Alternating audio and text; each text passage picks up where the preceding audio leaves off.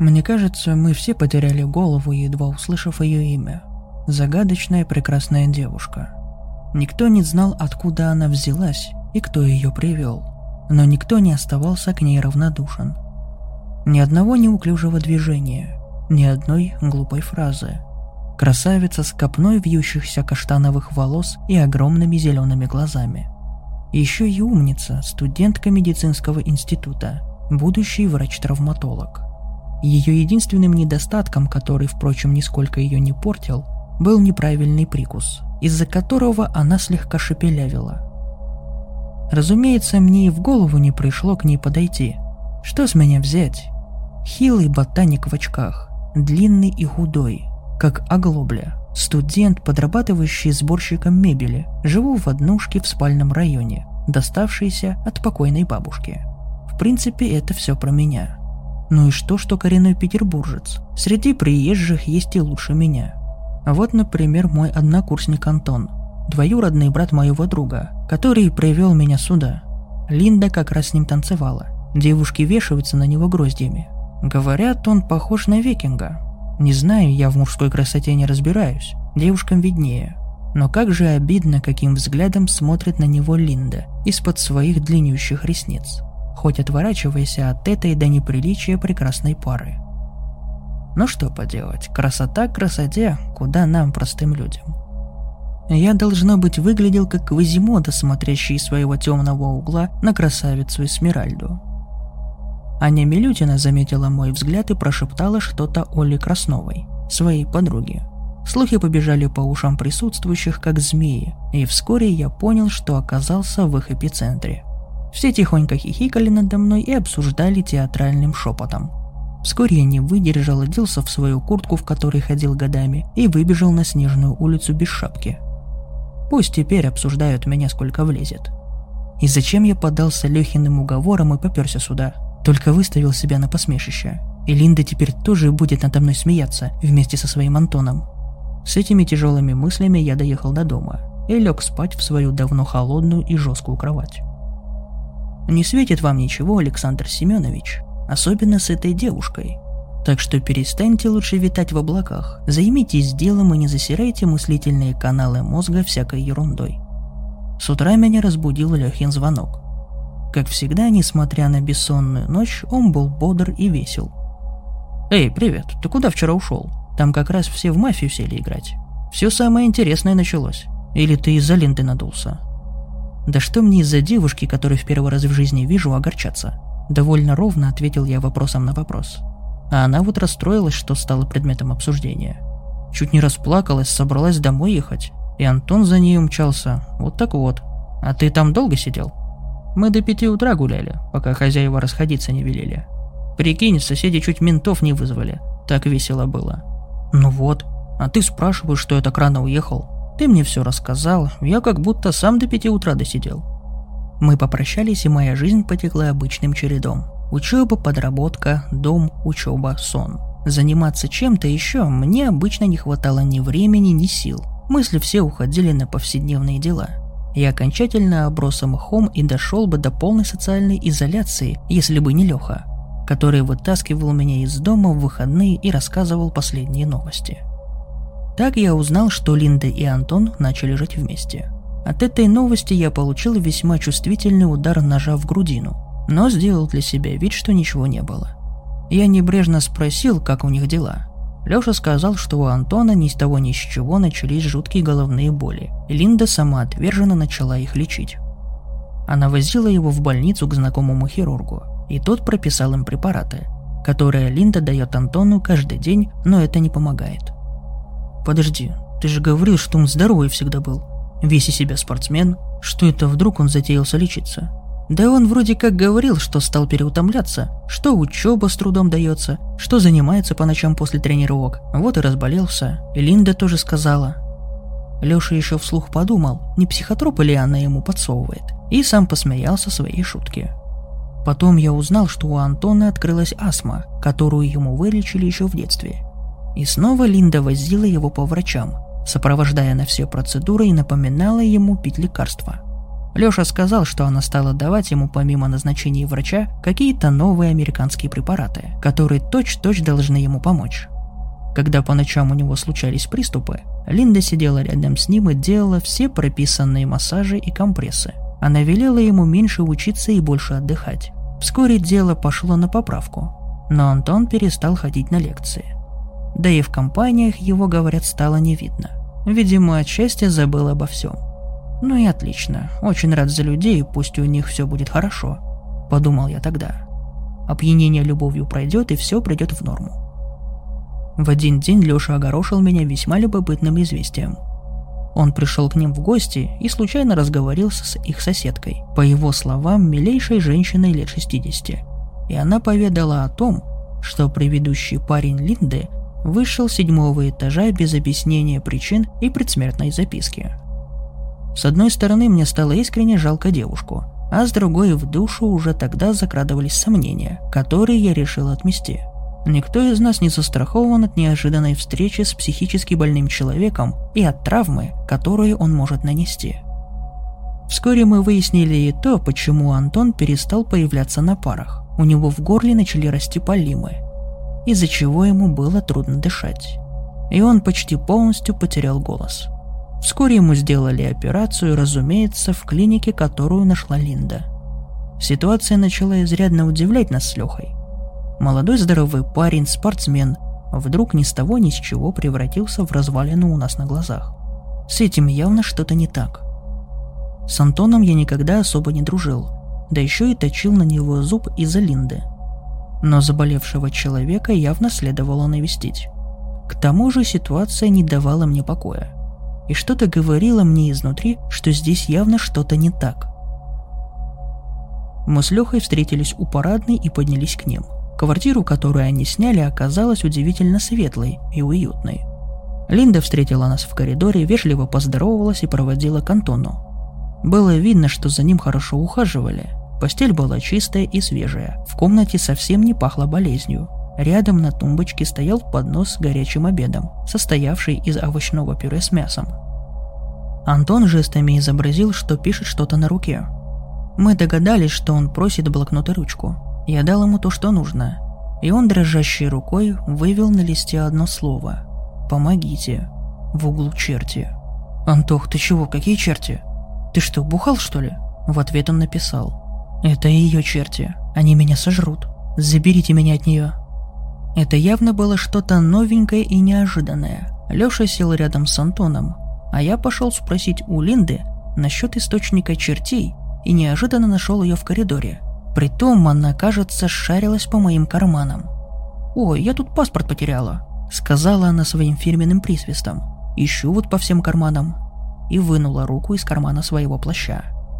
«Покажется же такое?» «Антон чертей ловит?»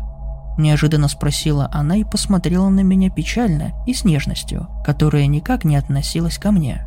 «Пойдем на кухню, я все объясню». Мы сели напротив друг друга, и, признаться, я с трудом улавливал то, что она говорит. Оказалось, ему прописали сильнейшее обезболивающее, от которого у него начались самые настоящие галлюцинации. Они со дня на день ждали врача, который должен был сменить ему схему препаратов. Она говорила и говорила, и я, честно признаться, спал во что-то вроде легкой дремы.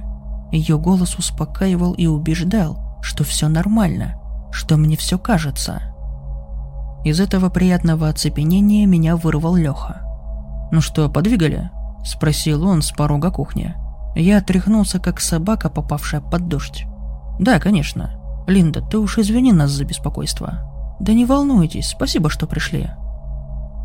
На улице Леха как следует на меня насел. «Вы о чем там с ней говорили?» «Да так, ни о чем. Это просто побочка от обезболивающего. Вот и ловит чертей. Я закурил сигарету и пошатнулся. Мне захотелось прилечь, и меня как будто окутало то же уютное облако, что и на кухне Линды и Антона. Странный эффект от обычного табака. Вскоре приехала мама Антона. То ли из Самары, то ли из Сызрани. Лёша сказал, что она сходу налетела на Линду, но она совершенно искренне возмутилась. Он слышал, как Любовь Андреевна жалуется той словоохотливой соседке – что Линда развела дома настоящую мусорную свалку, по которой ползают тараканы, что Антон питается испорченной едой и не вылазит из пищевых отравлений. Вскоре Любовь Андреевна связалась с нашей группой, прося спасти своего сына от этой Мегеры. Честно признаться, мы не воспринимали ее всерьез. Большинство ребят посоветовали ей не влазить в жизнь ее взрослого сына. А упомянутые Аня с Олей полушутя посоветовали ей сходить к бабкам и сделать отворот. Как отреагировала на это Линда? Она пришла к нам в институт, принесла коробочку домашнего печенья и сказала не воспринимать всерьез маму Антона. «Человек не в себе», — пояснила она, глядя на всех своими чудесными ясными глазами. «Так что вы уж ее простите». «Вы кушайте, кушайте печенье», — пододвинула она коробочку к нам поближе. Мы ели печенье и, как загипнотизированные, слушали, что Любовь Андреевна не взлюбила ее с первого взгляда. И вообще злобная и сумасшедшая тетка — Девушка все говорила и говорила, пока не убедилась, что все мы поверили именно ей. Через несколько дней я решил зайти к Линде с Антоном, тем более у меня был благовидный предлог вернуть ему учебник, который я одолжил несколько месяцев назад. Я вошел во двор громадного сталинского дома, и на меня налетел холодный ветер, сразу же забравшийся прямо за воротник и швырнул в лицо прогоршню мелкого снега. На холодной лавке у парадной в наступавших сумерках сидела какая-то женщина, опустив голову. Я уже собирался пройти мимо, но услышал подавленные рыдания и невольно остановился. Я узнал Любовь Андреевну. Молча пройти мимо было неудобно. Тем более она уже подняла голову, узнала меня и окликнула. «Здравствуйте, вы Саша, кажется?» – осведомилась она. «Да, это я», «Вы же поверили Линде, правда?» – спросила она неожиданно в лоб. Этот вопрос ответа не требовал. «Поверили, поверили. Я уж-то точно понимаю. Хорошо она меня тогда подвинула от всех дел. Я не хочу, чтобы меня опять в сумасшедшие рядили.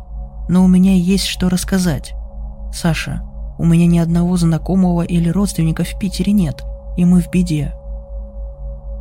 Я понял, что следует проявить простое человеческое сочувствие – Горе этой простой женщины в бордовом берете и черной пенсионерской куртке. Любовь Андреевна, обещаю, что выслушаю вас и не буду сразу обвинять вас в сумасшествии.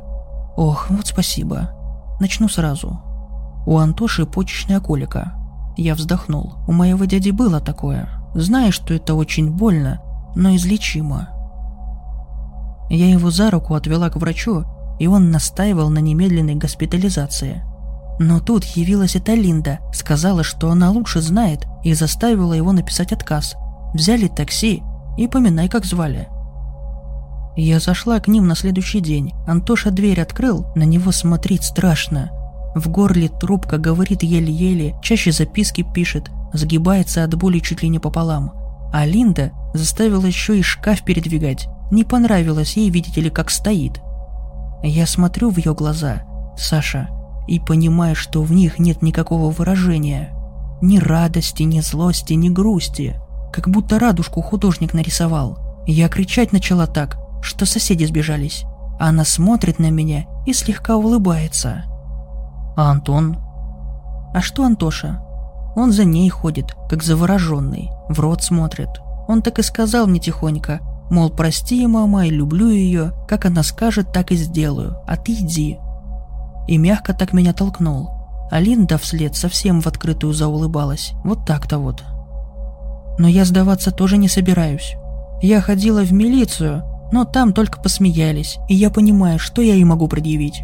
И в церковь тоже. Батюшка сказал привести сына. А как я его приведу, если он у меня как загипнотизированный? Саша, ты же, наверное, неверующий. Сейчас вообще молодежь в Бога не верит. Не модно. Людмила Андреевна тяжело вздохнула. Честно признаться, мне уже надоело выслушивать ее излияние, но раз уж начал, стоит довести до конца. В общем, тут, наверное, будешь смеяться, но я пошла к бабке-шептухе, взяла кредит даже, чтобы ей заплатить. Она посмотрела на фотографию, покатала в воде яйцо, поводила свечкой над ним. Обещала, что завтра он от нее убежит, только пятки будут сверкать. Результат сам видишь. Дежурю тут уже второй день. Они меня на порог не пускают. а Линда меня толкнула, пока никто не видел. Любовь Андреевна опять вздохнула. «Считаешь меня выжившей из ума старой дурой?» – спросила она меня. «Нет, вовсе нет», – не совсем искренне ответил я. «При всем сочувствии, кредитный визит к ясновидящей. Я вот что у тебя прошу. Ты же к ним идешь. Расскажи, как там мой Антошка, хорошо?» «Да, обязательно расскажу», – пообещал я, попрощался и вошел в парадную. Стоило посмотреть на ситуацию самому, прежде чем делать какие-либо выводы. Когда я вышел из лифта, я наткнулся на Антона, которого сначала не узнал со спины. Он совершенно перестал быть похожим на самого себя. Высокого спортивного парня. Казалось, он похудел килограммов на 20, часть мышц атрофировалась, а голову он не мыл, кажется, неделю.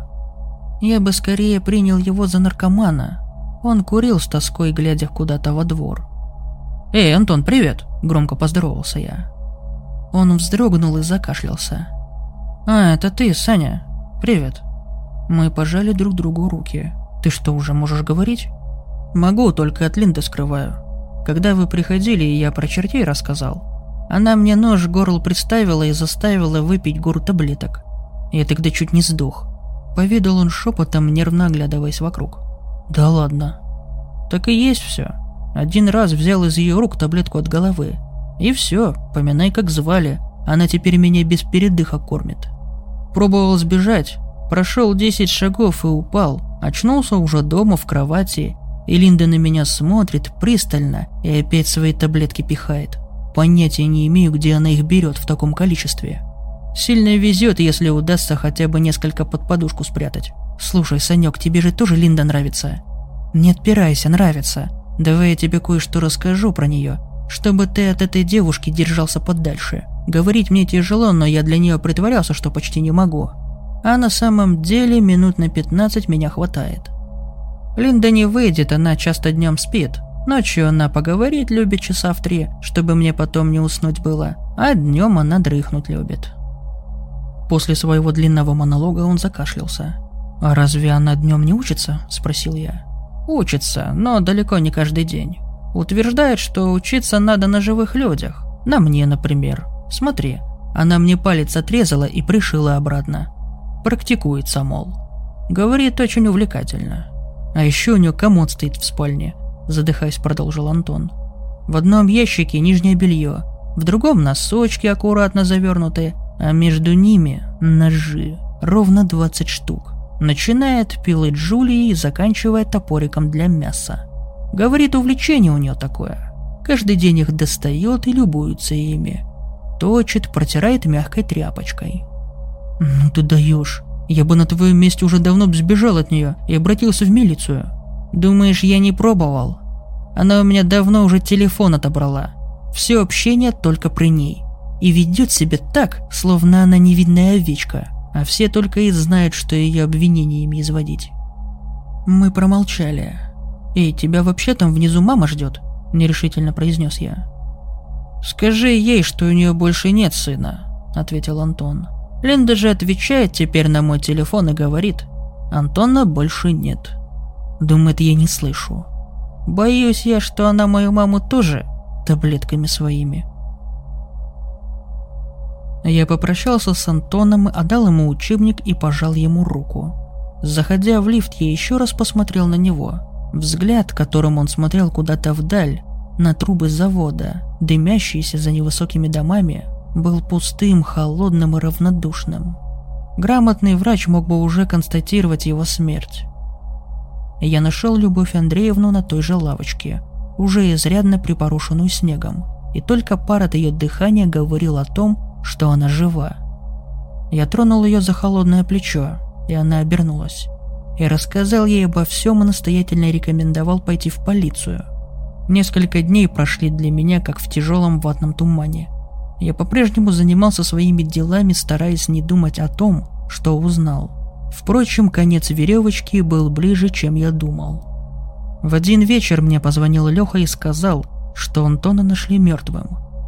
Он зашел к нему, чтобы вернуть наушники, которые брал на время. Дверь была приоткрыта, и в квартире творился настоящий хаос. Все вещи были вывернуты из шкафов и разбросаны по полу, как будто кто-то что-то искал. никаких следов Линды обнаружено не было, словно она никогда не жила с Антоном. Тело хозяина квартиры было прикрыто какими-то тряпками, а самого его перед смертью рвало какими-то неизвестными таблетками. По результатам судебной медицинской экспертизы Антон был мертв уже двое суток, а причиной смерти послужило отравление препаратом, понижающее артериальное давление. Я спросил про отпечатки пальцев в квартире, и Лёша сказал, что все следы какого-либо присутствия в квартире были тщательно стерты.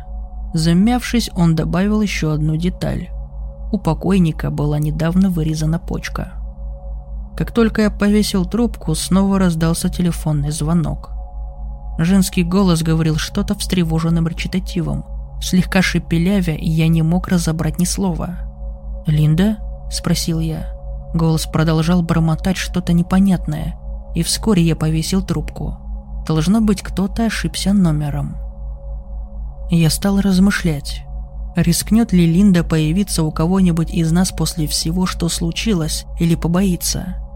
Одна часть моего рассудка говорила, что девушка просто оказалась не в то время и не в том месте, а другая настойчиво шептала бежать даже от мысли о ней. Я тщательно старался изгнать из головы ее лицо и трогательный девичий слегка шепелявый голосок.